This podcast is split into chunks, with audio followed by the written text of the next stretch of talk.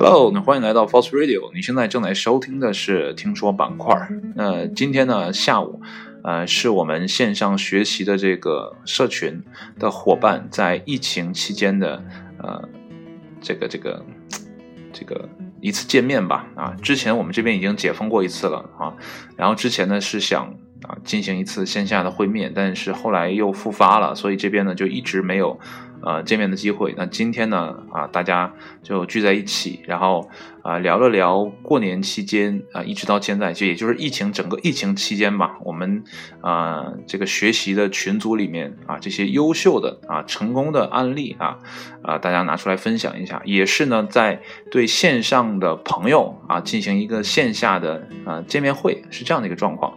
所以呢，今天呢，这个听完这些啊哥哥姐姐们的啊这样的一个分享，呃，觉得还是很受益的啊，因为有成功的，啊，人也有有坑的地方。当然了，这个分享的时间呢还是很短暂的，大家呢啊更多的还是把线上的这种呃交流，慢慢的变成线下的，就是变成这种熟人式的社交。线上呢，我感觉还是半熟人的，我个人是不太喜欢在线上进行交流的。那今天见面呢，啊，本来大家晚上呢是要一起啊吃个饭的，啊，但这个手头上有工作啊，我就自己先回来了。然后我这回来之后呢，啊，看了一些这个。相关的报道啊，关于地摊的，呃，这个地摊经济啊，我真的不知道是什么时候开始的啊，呃，是前天啊，跟我老哥我俩吃饭的时候，老哥跟我讲，他说：“老弟呀，你这一天天的也不看个这个新闻，那可不行啊，对不对？很多的内容都是从新闻来的，你一点不看的能行吗？对吧？你看这是这个李克强李总理啊。”说的这个地摊经济，你看现在满大街都在摆地摊，对不对？啊，我才明白啊，原来地摊是这么来的。其实这个地摊呢，大概是一个多礼拜之前吧，我们这个学习的这个群呢，就有人发地摊经济啊，什么地摊宝典，乱七糟的这个啊内容就分享到群里了。哎，我就很好奇，为什么要摆地摊呢？呃，按我的想法很简单了哈，就是天气暖和了啊，这个这个摆摊呢没有这个。怎么讲？就是室内的这样的一个环境，所以呢，可能相对来讲呢，安全系数比较高，而且天也热了嘛，大家也愿意出去，呃，这个消个夏呀。即便说要戴着口罩出门，大家呢还是很热情，毕竟捐了一个冬天嘛，啊，所以我只能想到这儿，因为我不看新闻。但是呢，前天我哥跟我讲哈，这是李总理提出来的啊。那我就明白了，大家呢还是响应号召啊，来解决自己的温饱问题。那我今天看的文章也说，我回来之后也看文章了，说呢，呃，这个这个李总理当时说了什么呢？也要啊，这个一一方面呢要搞精神文明建设，另一方面呢也要啊让我们老百姓呢有一个这个这个烟火气，对吧？这个出地摊其实。让我们生活有烟火气。再一个呢，也是解决了就业问题。毕竟呢，这个疫情期间呢，有很多的小买卖人呢，因为不能开店啊，不能呃进行正常的常规的这种啊这个销售，那很多人呢，这个店呢就关门了。尤其是教育行业的这些小老师们啊，比如说啊什么古筝学校啊啊舞蹈学校啊啊或者其他的一些啊哦文体类的项目啊都没有办法去开业。啊，因为这个疫情呢还没有彻底的结束，所以呢，呃，大家对这方面的管控呢还是比较啊严苛的，啊，所以很多人也没有办法，那只能选择一些呃救急的方法啊，去让自己活下去。所以呢，呃，无论是出地摊儿，还是呢从过年期间呢，大家就嚷嚷着直播带货呢，我觉得都是特别好的一个手段。但是我发现哈。有很多人啊，这个摆地摊啊，做直播呀，好像都没有思考过，只是随大溜。那这些人呢，我觉得就，哎，可能是被这场呃运动所割的韭菜。虽然你看着你可能是在努力的工作啊，努力的去赚钱，但你也可能是那波被割的韭菜。为什么？就拿呃这个啊这个这个怎么讲？这个地摊儿。带货就是地摊卖货来讲哈，呃，我之前呢，这个小的时候啊，我母亲的同事的这个老公啊，我应该叫叔啊。这叔呢就挺厉害，原来呢在我们这边的第一百货门口呢是卖围脖，摆摊儿卖围脖，对吧？那个时候可能也是刚改革开放啊，没多长时间啊，他就在外地呢进了一些围脖啊，怎么样的，然后啊去倒卖，然后呢通过这样的一个方式，然后呢啊挣到了第一桶金，然后慢慢的自己的商业的这个帝国呢搭建起来。等我。见到这个叔的时候呢，这个叔呢就是有了一家这个烤肉店啊，然后还有呢整个的这个烤肉的啊这个肉质啊这个肉啊，比如说牛肉啊、羊肉的一些啊这个国外进口的这样的一些渠道啊，所以呢也在卖生肉这样的一个状况啊，从卖围脖到卖生肉到烤肉店啊，是整个的自己的一个商业闭环。当然他可能还有很多其他的买卖，呃就不太了解。那个时候我还小啊，那你看那个时候摆摊儿。他就能挣到钱。好了，我们再来看现在的摆摊儿是为什么呢？摆摊儿只是为了降低我们的啊一些人的一些生活压力啊，这是无奈之举。因为我们之前都知道，城管对于摆地摊这件事儿啊是深恶痛绝的啊。为什么呢？因为国家不允许你。这个随地摆摊儿，你这影响我们整个城市的文明建设，对不对？影响市容，这是不允许的。但疫情期间，我们也要拿出非常的手段去解决我们民生、我们老百姓的生存问题。所以呢，呃，李总理呢就说啊，这个摆地摊儿呢还是呃一个很不错的啊，起码呢能降低我们这个呃这个房租的这个压力啊，因为你不能。这个在房子里卖货嘛，对不对？然后呢，也能减轻一部分人的生活压力啊，所以这是个好事情。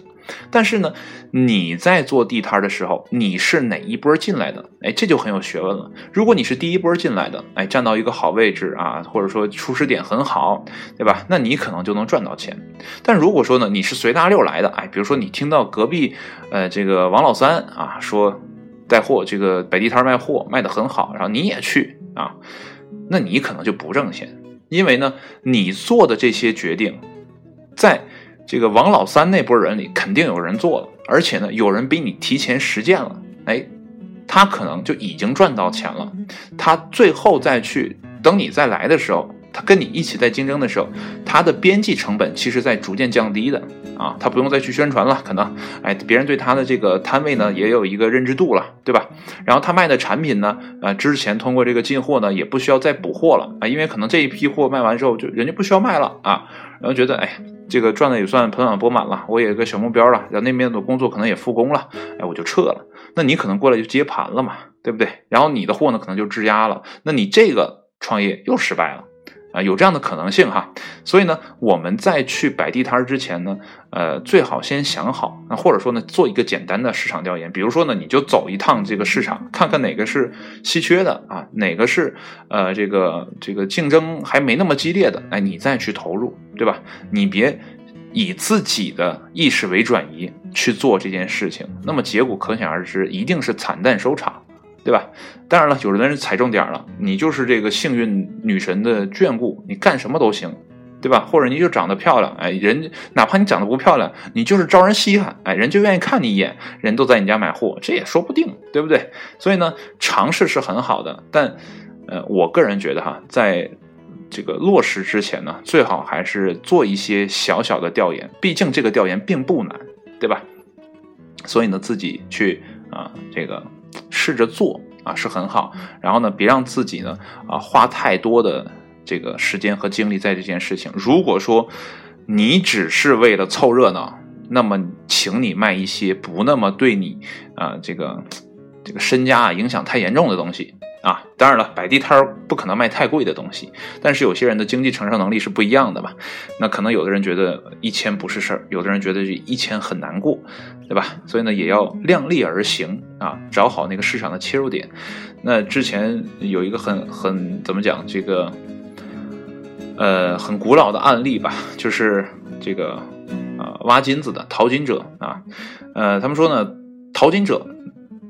都来了，这已经已经满了，满坑满谷了，没有地方再淘金了。那你再来来这个地方淘金的话，你应该干什么呢？你肯定不能再去淘了吧？聪明人一定不会再去淘了。那怎么办？哎，我可能想着怎么啊，把这个这个之前淘金的淘金人的赚的钱呢赚过来。那怎么办呢？我卖给他锄头，我卖给他这个淘沙啊用的一些东西，甚至我卖给他饮用水啊，卖给他牛仔裤等等等等的，哎，这周边的经济就生长起来了，对不对？所以呢，如果说你想做一个煎饼摊儿，对不对？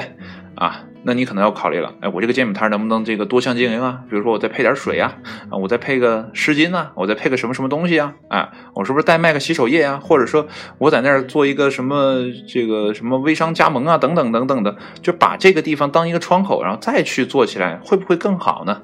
对不对？如果说去之前能想的相对清楚一点，是不是啊事半而功倍呢？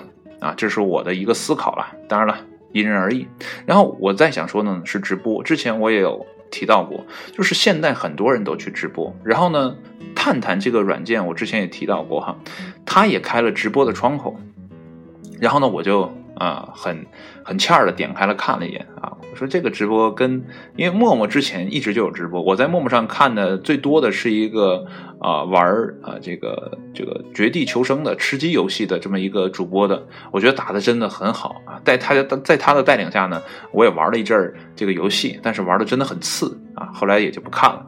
然后这天这两天的这个探探又上来了，上来呢我就瞅了一眼，我发现呢探探上的主播的关注者哈，就是每一场直播呢，呃，基本都在五六个，就我能打开的啊，都五六个、七八个啊，上十的都不多，最多的被我看到的可能都不到一百人，就他的那个直播间里，那我就纳了闷了，这个直播本来是一个呃一对多的高效沟通的这样的一个场景，对吧？但是。在现有的直播的这个通道下，已经变成了也是一对多哈，但是这个多并没有达到那个规模效应。那你做的这个直播，我觉得意义就不大。而且呢，今天我特意看了一个呃这个主播，我还跟他聊了天，这是我第一次在直播间里，呃，可能是第一次啊，在直播间里跟主播进行一个互动。呃，为什么呢？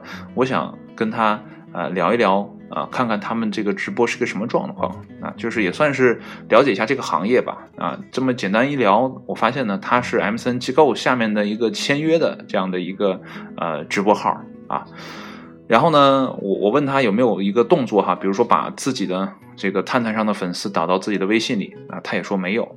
那我就不理解了，你做这个直播的意义到底何在呢？啊，我。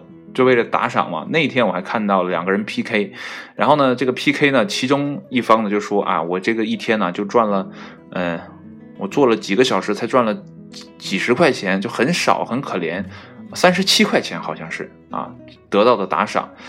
我说那你花这个时间到底在这儿干嘛呢？你还不如去看看书，去学学习，在这个这个时间呢，去让自己充充电啊。如果你真的能让自己一夜暴富的话，直播是一个好地方。啊，因为它能让你的效能最大化，对吧？但如果你没有那个金刚钻，你非要在上面这个上面揽瓷器活，一定没人买账，你一定是瞎耽误功夫。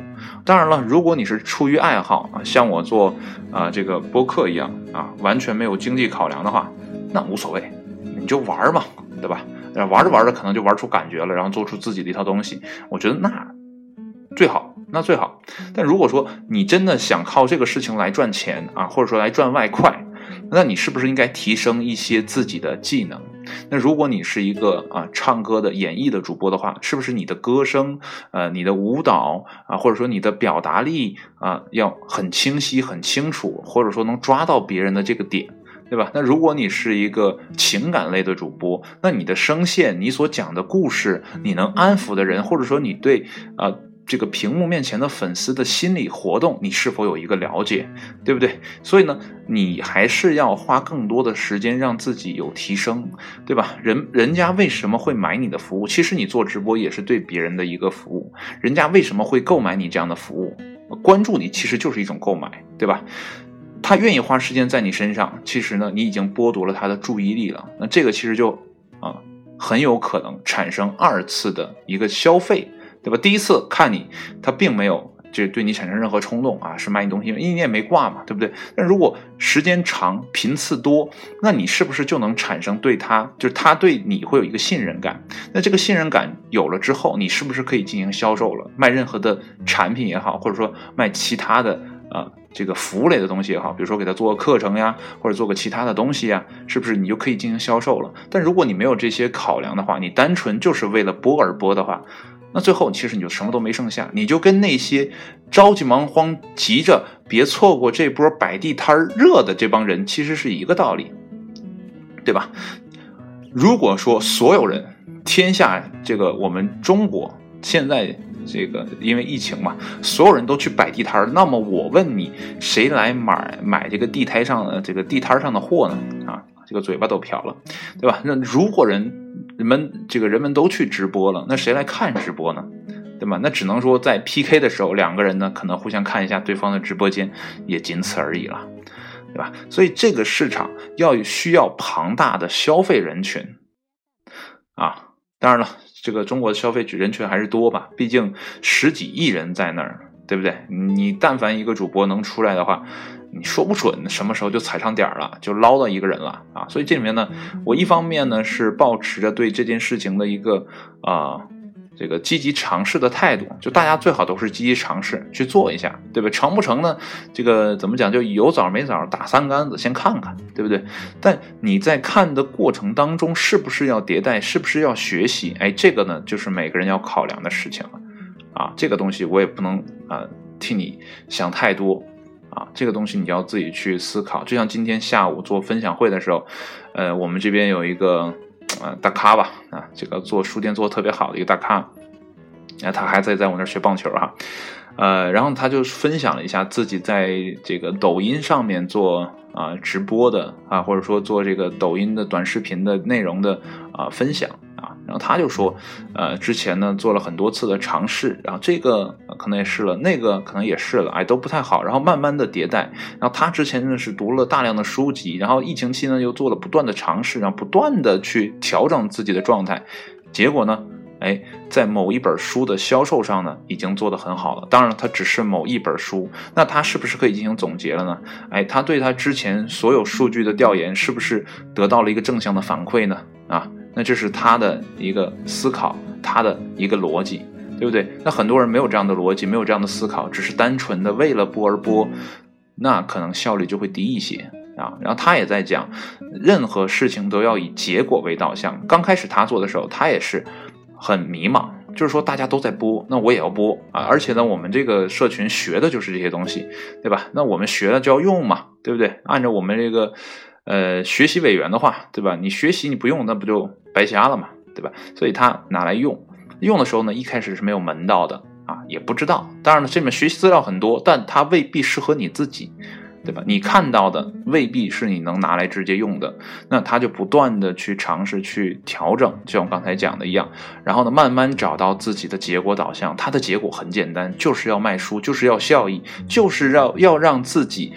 把线下的这些东西挪到线上来去做，然后呢做得更好，甚至可以等疫情结束的时候，让这些线上的流量反哺到线下，让自己线下的店呢也做得很好，对吧？这是他的一个思考，他已经在思考自己的商业模式啊。当然，商业模式可能有些大，但是他已经在逐步思考我做直播的目的，我做短视频的目的是什么，对吧？很多人可能没有这个思考。啊，只是为了做而做。当然了，如果你不做的话，那这些思考都没有意义。就像我现在这个状态，我思考了很多，但是呢，呃，我并没有做那么多啊，因为时间有限，精力有限。我可能唯一坚持的就是在这个平台上去跟自己来分享啊，说一些这个，录一些这个，让自己呢未来呢可能啊像是个日记一样可以拿回来翻。那就是这样啊。所以呢，如果你想做直播，带货做主播，你的窗口期已经过了，这是一定的。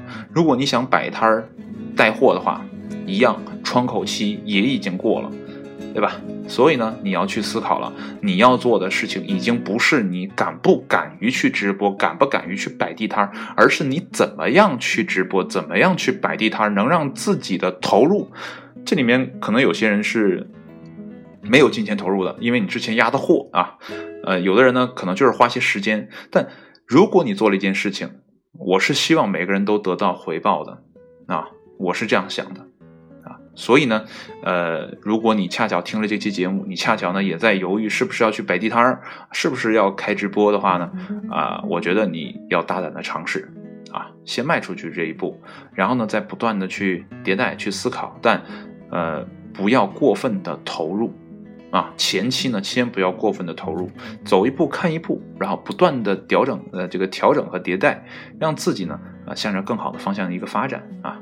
那这些东西呢，说白了，呃，其实没有任何的意义。